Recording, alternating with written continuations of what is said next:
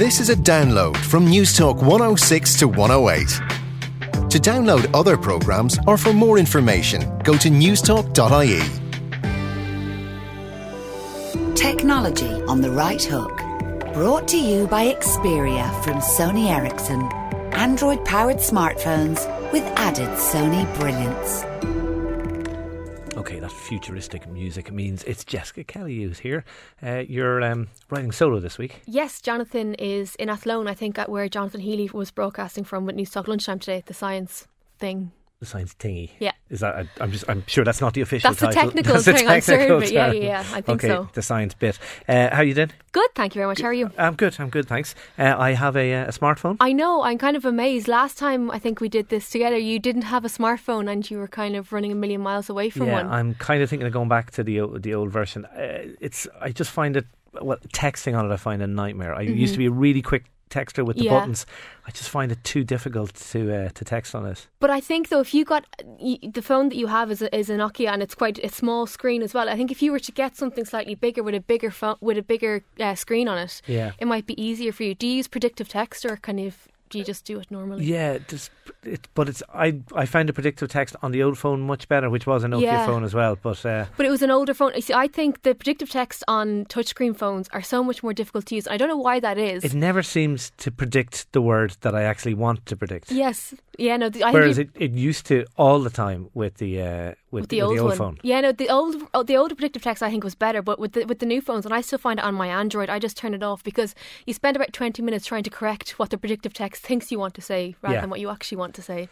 Yeah, I just think everything I try and do in it, there's one or two moves more than I than I needed or that I had with the old phone. But Yeah. anyway, so I'm not I'm not convinced. But then again, as you've pointed out before, I am a bit of a uh, a technophobe. No, but I think that you were intrigued by Windows 8, though, which I was impressed when we were talking on the Friday. Right, yeah, a few yeah, and back. um, you were talking about it, but you have a bit more information for I us do, now. yeah. I, I, I mentioned on the show last week that I was using a Sony Vaio Duo Slider 11, I think is the name.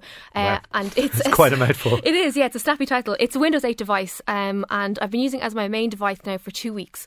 So I've got, I'm, I'm not using my Mac at the moment. This is what I'm using for everything, for work, for home, for anything. And I really Jessica like it. Kelly was separated from her Mac. I know, I know. I'm It's like one of those TV series you see. and how did you find it?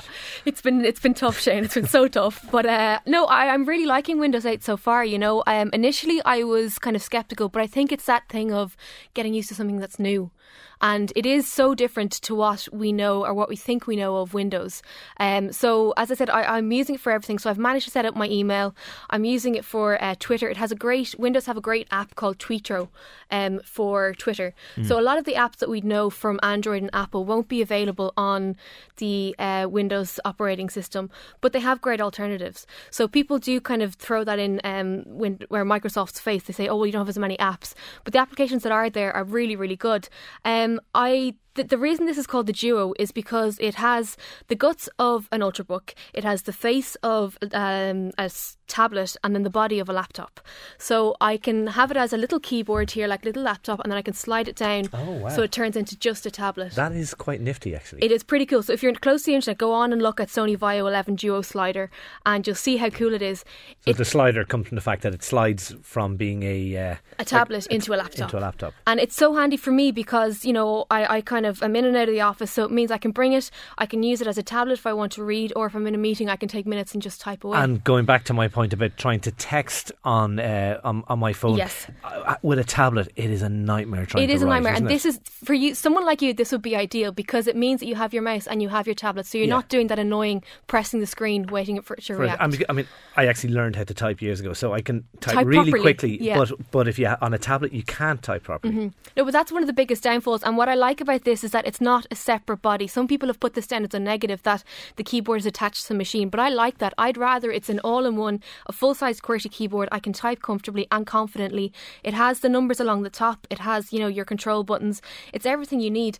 I really, really like this. For those who are still questioning whether to get a Windows 8 device or not, I would say only get a Windows 8 device if it has touchscreen. I've been trying my best to not use the touchscreen just to try and get to use uh, used to using the mouse and the keyboard and you know, instinctively you just want to touch the screen. Okay, this reminds me of one of those old washing powder ads where they ask the, uh, the, the, the the housewife to try out the new washing powder, and in the end they say, "Okay, will you take your old uh, washing powder back? Mm. Will you take your old um, tablet back?" No. No, you're sticking with this. I'm one? sticking with this as my tablet device. I'm I'm not going to use my other tablets anymore. I will be going to the Mac though from just a power point of view. But you know, if you are on the go quite a lot, or you know, for someone like you, Shane, who's kind of here, there, and everywhere all at once, this is a great device for you to be Even on the when go. I'm presenting a show, I'm here, there, and everywhere. exactly. Yeah, I think it's really good. Though Oh. I, I'm quite positive about it. Now. Okay, just a few uh, texts coming in. Mm-hmm. Uh, oh, Brian in Moycullen says, uh, Shane, download Swype, that's S W Y P E, Mm-hmm. for texting. Yeah, that's an Brilliant. That you can get, and it's just a different form of keyboard, so you might actually find it uh, easier Oh, to okay, use. thanks for that, Brian. I'll definitely uh, check that out. Uh, Shay in Galway's asking, Hi, thinking of getting the Kindle Fire for Christmas. Will it work here? Buy from Amazon US or UK? You there's ways around it, but I'm quite reluctant to say definitely yes, and then you go and buy it, and then come back to me in six weeks' time, and it doesn't work for you. Uh, the safest thing to do is to uh, hold off. It should be coming here eventually, but I wouldn't go spending the money just in case it doesn't work. Okay.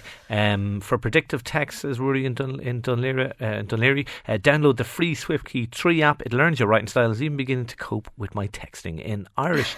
uh, but somebody else has had smartphone but went back to old style buttons. So much easier. I think I'm in agreement there.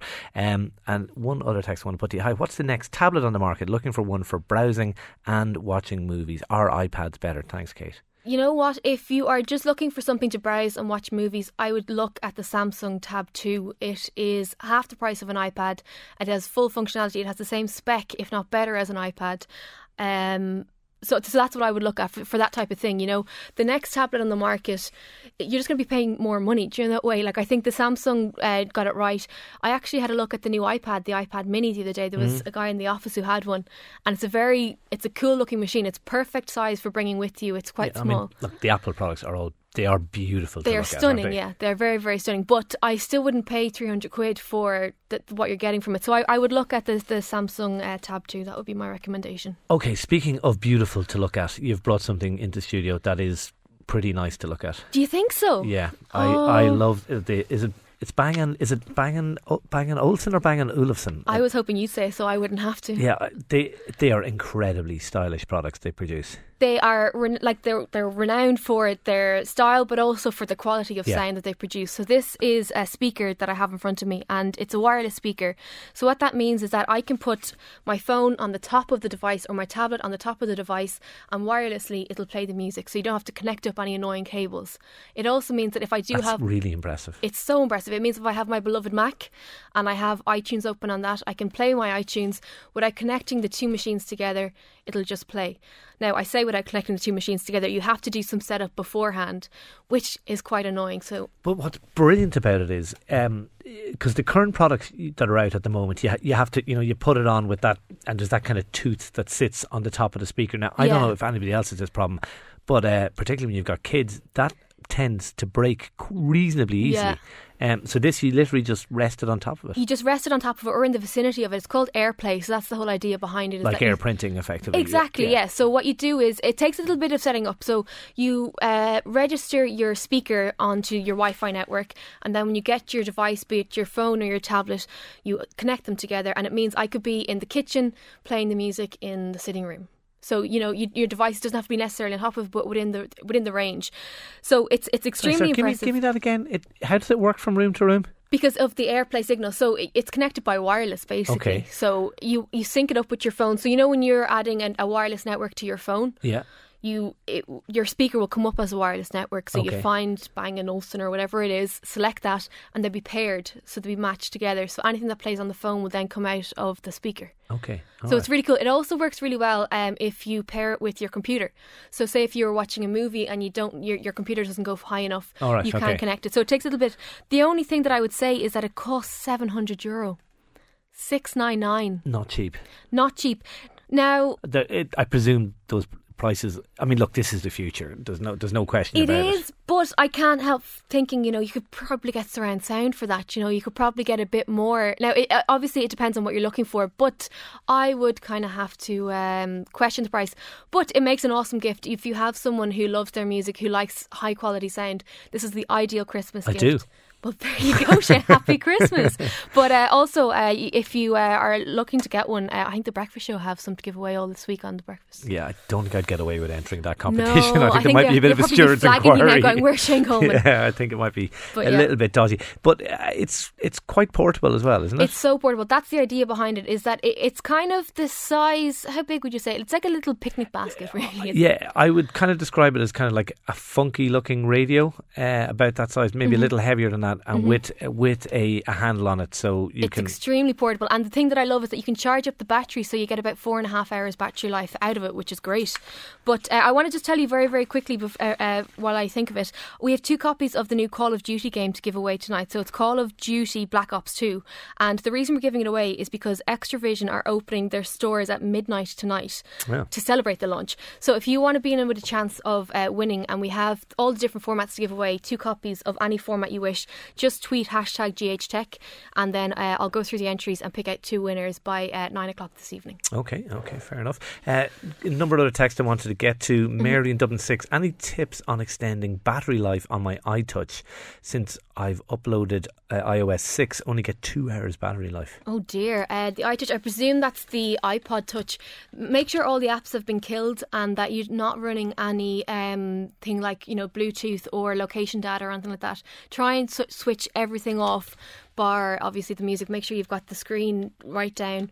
Um, people have complained about battery life sort of crashing down a little bit since iOS six. Unfortunately, there's not a whole lot that can be done. I'm afraid. Okay, here's another text uh, from Mark. I have a Samsung Mini Galaxy. Mm. I'm six. I'm 16. Sorry, I've just lost the screen. Oh yeah, sorry. I'm a, a Samsung Mini Galaxy. I'm 16 stone. I had same problems with texting until I downloaded the Swype keyboard app. Mm. It's free and incredible. I guarantee you'll keep it, Shane. Okay, that's that's the same. Uh, It's the Swype one, yeah. We'll put it onto your phone straight after the show and see if you notice a difference. It does make it. It's basically just a bigger space between the keys, so when you go to press W, you're not pressing S at the same time. Okay. Um, just going back to the, the, the iPad versus the, this new um, Windows 8, Yes. 8 device. Give does the iPad uh, have have any advantages over over the uh, the Windows 8? Apart from, well, no, not over Windows 8. Like they're two very, very different systems. The thing that I love about Windows 8 is that any program that was compatible with Windows 7 or any of your accessories that are compatible with Windows will work with this. So you don't have to buy Apple exclusive products that you know um, cost an arm and a leg. I think you know people are quite reluctant still to move to Windows 8 because it is so different. But as I said, if you get a touchscreen device, totally give it a go. Okay, you wanted to mention the HTC Yes, the uh, HTC 8X. 8X Windows 8, which is a phone. It is for, a phone for yeah. technophobes like me. It, it is a phone, yeah. So it had um, we, and we used to call them phones. Yeah. they were they were cellular telephones, but uh, yeah. So this ha- is launched uh, or loaded with the uh, WP8, which is the Windows Phone uh, 8 software.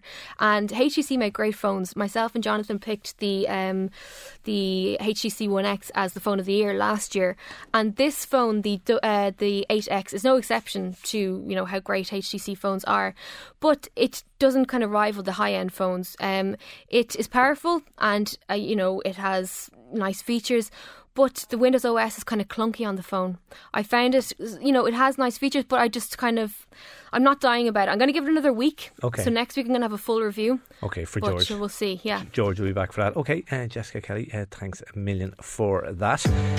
Thanks for listening to this Newstalk 106 to 108 podcast. To download other programs or for more information, go to newstalk.ie.